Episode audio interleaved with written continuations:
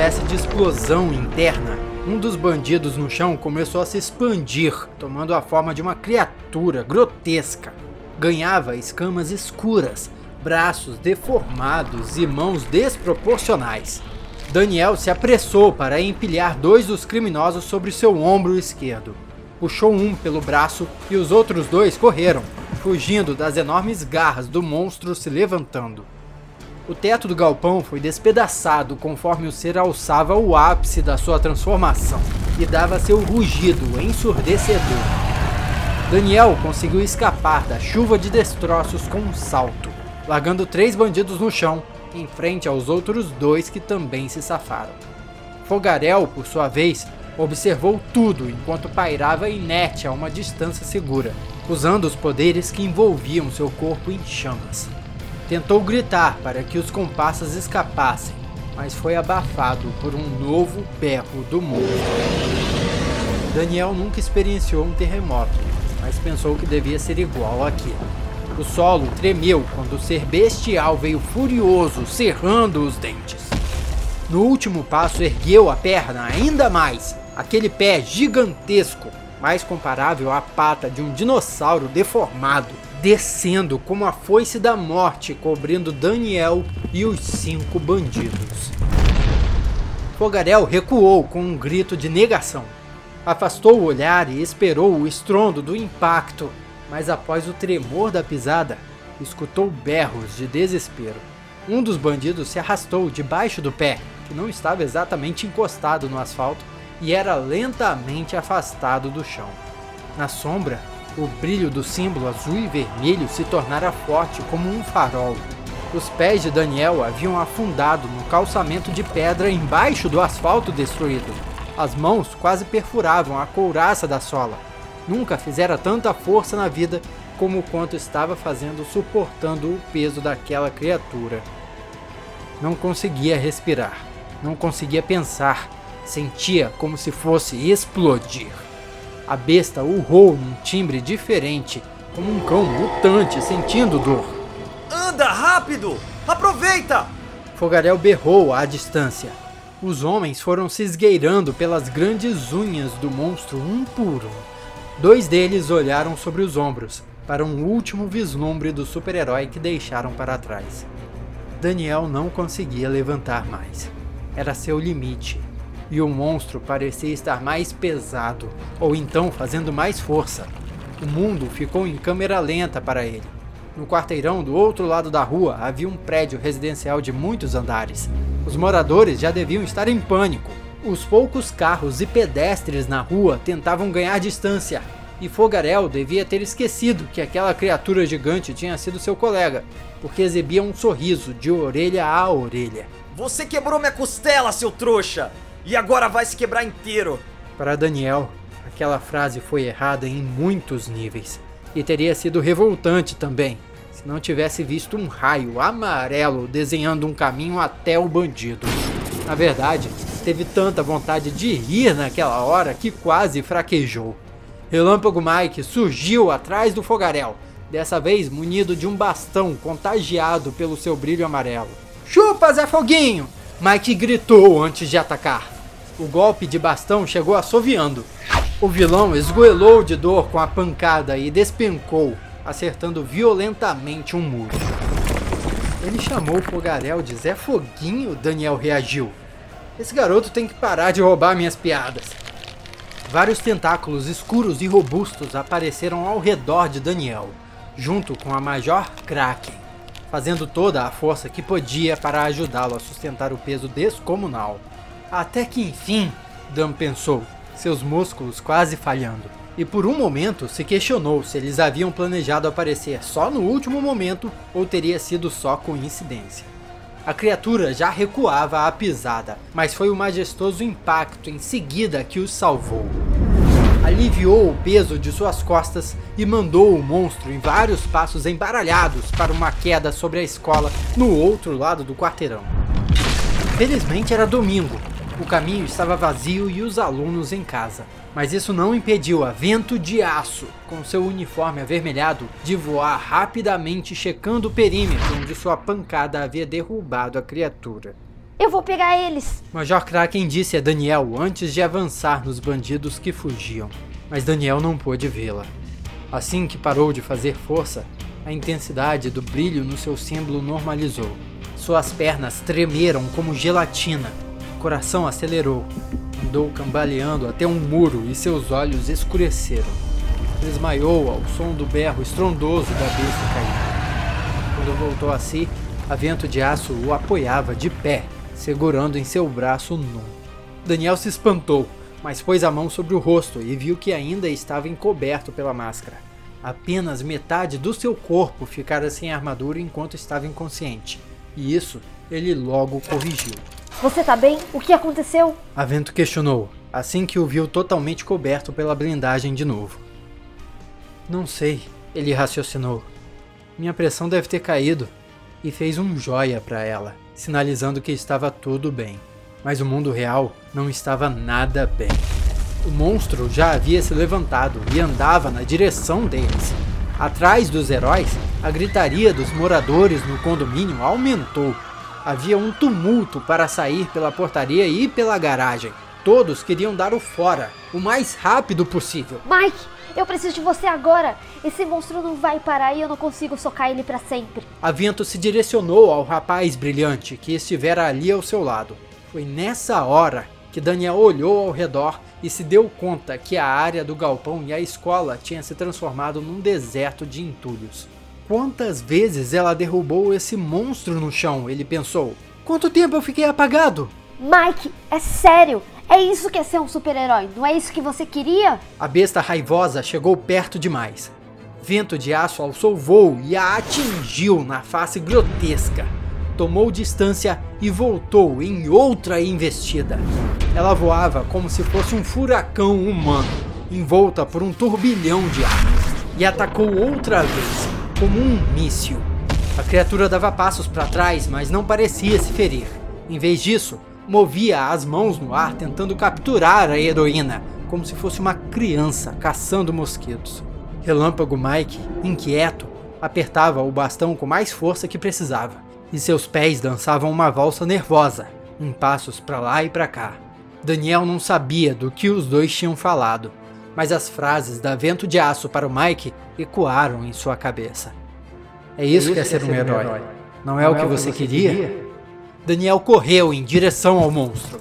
Não se sentia totalmente recuperado, mas teria de ser o suficiente. Planejava escalá-lo como se fosse um prédio, atacá-lo talvez na cabeça, Porém, não teve tempo de fazer nada disso acontecer. Um relâmpago amarelo o ultrapassou, desenhando um caminho através de uma das pernas do monstro.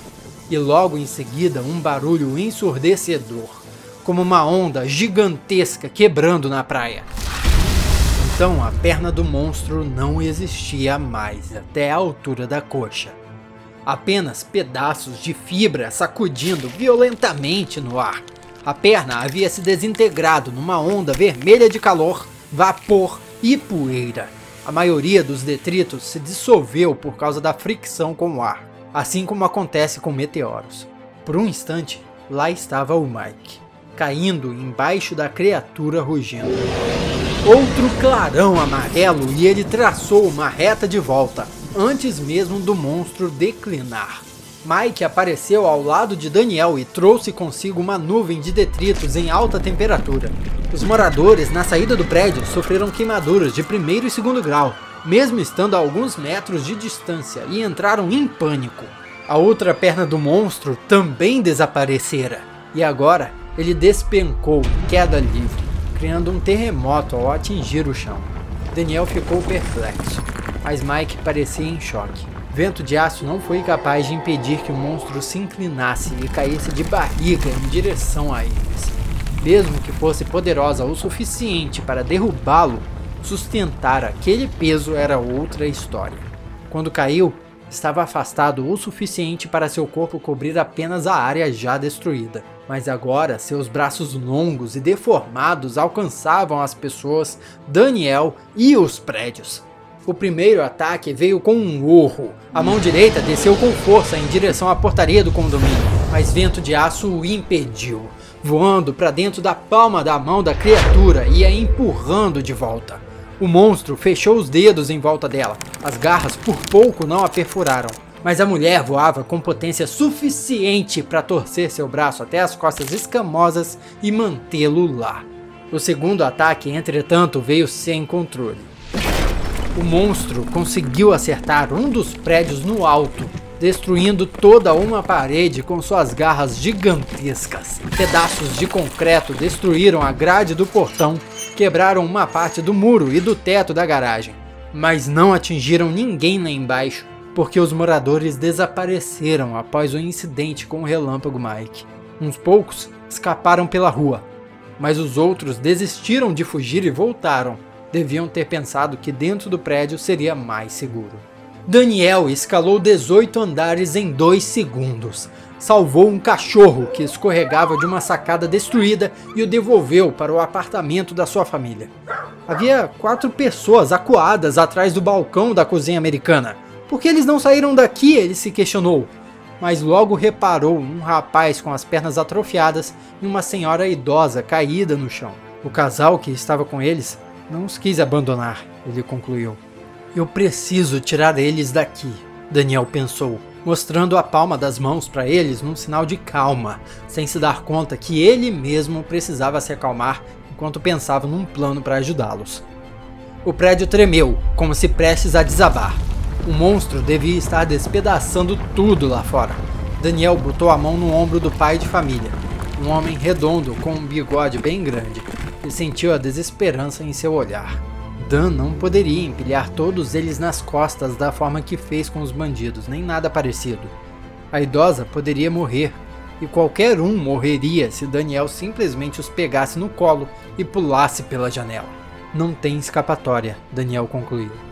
Algum deles iria morrer. E a visão da face conformada da senhora, os olhos de desespero da esposa ou o medo do rapaz, aquilo partiu seu coração. O, o que está acontecendo aqui? Relâmpago Mike perguntou. Daniel estava tão disperso que nem o percebeu chegando lá em cima. Apontou para a família e então apontou para fora, através da sacada destruída. Ok, tá bom. Deixa comigo, Relâmpago pendurou o bastão numa bainha nas costas. Tocou o homem de bigode e começou a envolvê-lo no brilho amarelo. Não! Não! Leva o meu filho primeiro! Mike então passou para o rapaz deficiente, que começou a chorar, provavelmente imaginando que aquela seria a última vez que veria sua família.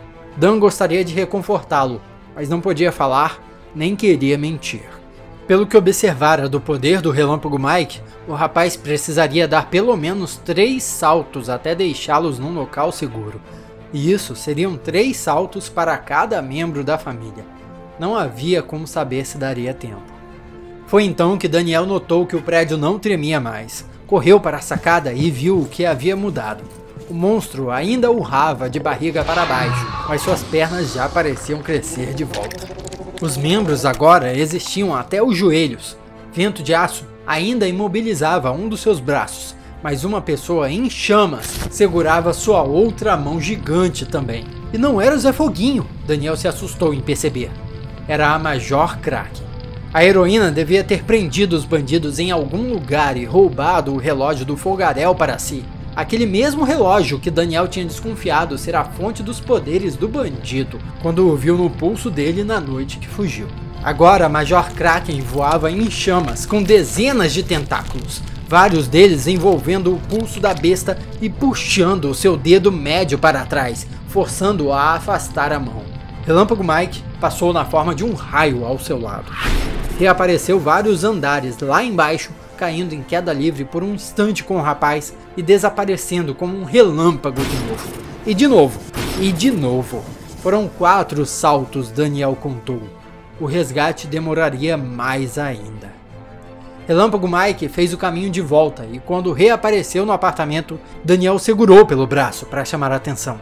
Mike tinha que fazer aquilo de novo atravessar o monstro, mas dessa vez tinha que ir bem no meio ou na cabeça precisava matar aquilo antes que fosse tarde. Para expressar sua ideia, Daniel apontou com as duas mãos para o Mike e fez como se fosse mergulhar na direção da criatura. Relâmpago Mike arregalou os olhos só de pensar no monstro de novo. Só devia ter conseguido subir ali depois de fingir que o problema gigantesco e deformado lá embaixo não existia. Talvez não tivesse se recuperado da experiência de atravessar uma perna enorme enquanto estava em forma de energia. De qualquer modo, respondeu que não conseguia. Tá maluco? Ele é muito grande, eu não consigo. E se eu levasse ele pro próximo quarteirão ia ser pior ainda. Daniel ficou em dúvida se o rapaz tinha entendido mesmo a mensagem, mas não impediu que ele continuasse a tirar os moradores do apartamento. Dessa vez a senhora idosa. Um tremor de outro impacto e um rugido ensurdecedor. O corpo cinza escuro da Major Kraken havia ficado exposto por alguns segundos, sinal que seus novos poderes de fogo lhe falharam o suficiente para o monstro atingir o prédio mais uma vez. Além disso, as pernas do monstro se regenerando eram mais um sinal de que tudo podia desandar em breve. Daniel, em um ímpeto, puxou o bastão das costas do relâmpago Mike antes que o rapaz sumisse de novo. O bastão perdeu o brilho amarelo e ganhou uma aparência metálica. O monstro abriu a bocarra para berrar outra vez e Daniel pulou do alto do prédio num mergulho certeiro. No momento em que engoliu o herói, a criatura regalou os olhos e fraquejou os braços tornando muito mais fácil para Vento de Aço e a Major Kraken o imobilizarem. Mas logo começou a se debater em desespero, espalhando destroços para todos os lados, dando berros que mais pareciam pedidos de socorro. Mesmo quando a ponta do bastão nasceu da sua cabeça como o chifre de um unicórnio estranho, o monstro continuou a se mexer e gritar, até, aos poucos, os movimentos virarem espasmos, os olhos saltarem sem vida para fora da cara e Daniel surgir todo imundo, abrindo um buraco no crânio da criatura, como se fosse um animal saindo do ovo. O monstro não pôde se recuperar daqui.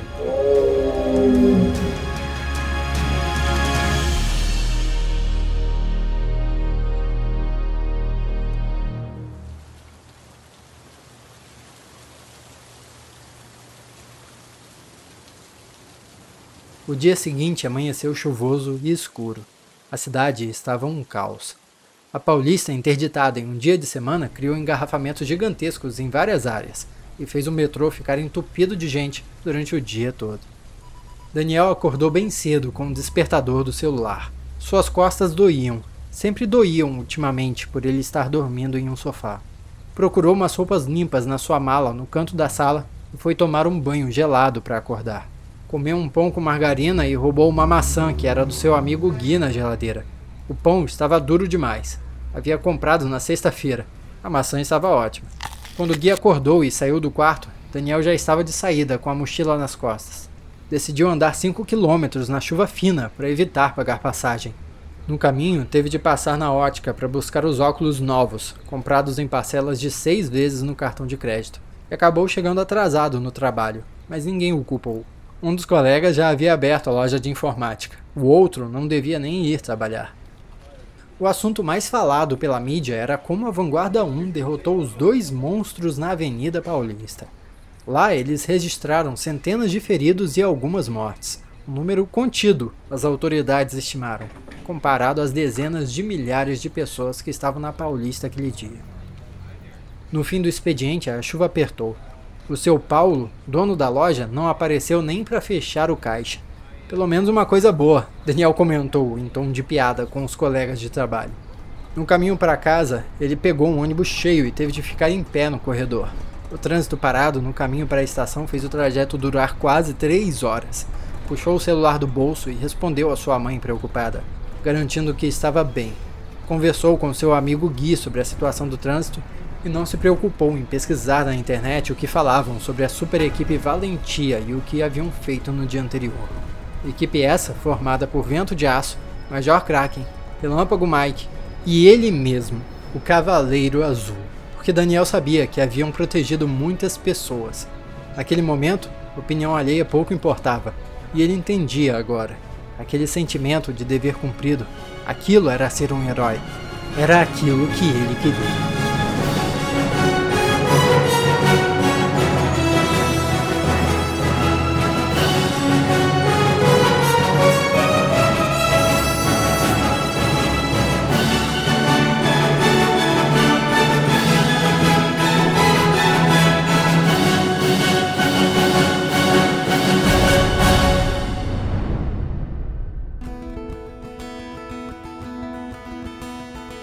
Galera, que episódio foi esse? Eu tava aqui na ponta da cadeira realmente morrendo de ansiedade para saber como ia acabar essa luta entre a Valentia e esse monstro gigante. Aliás, agora fica uma série de perguntas para a segunda temporada. De onde surgiram esses monstros? Quem era aquele homem misterioso responsável por criar os artefatos dos bandidos? E que novas aventuras o Daniel Loquia terá pela frente? Aliás, não mais Daniel Loquia, mas Cavaleiro Azul. Esse foi o nome que vocês escolheram para o nosso herói. Através de uma votação com nomes que vocês também haviam sugerido, Cavaleiro Azul foi o nome mais votado com 45% da preferência do público. Em segundo lugar, olha, ficou aqui o Arcanjo Azul, em terceiro Blindado e em quarto Brasão Azul. Muito obrigado a todo mundo que participou do Loquia Verso, seja mandando sugestões, seja mandando as sugestões de nome, seja ouvindo, mostrando para os amigos. Um agradecimento especial também pra Natália Kreuzer, que gravou as vozes femininas aqui do Loquia Verso pra gente.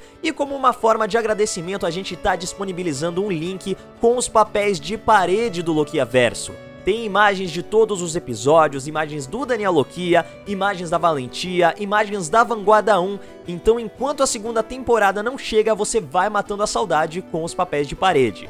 Sim, nós temos uma segunda temporada planejada, ainda não podemos prometer quando ela vai chegar, mas fiquem ligados nas redes sociais do Miguel Loquia, porque é por lá que a gente vai postar todas as atualizações. Eu sou Fernando Maidana e me despeço aqui do último episódio da primeira temporada do Loquia Verso.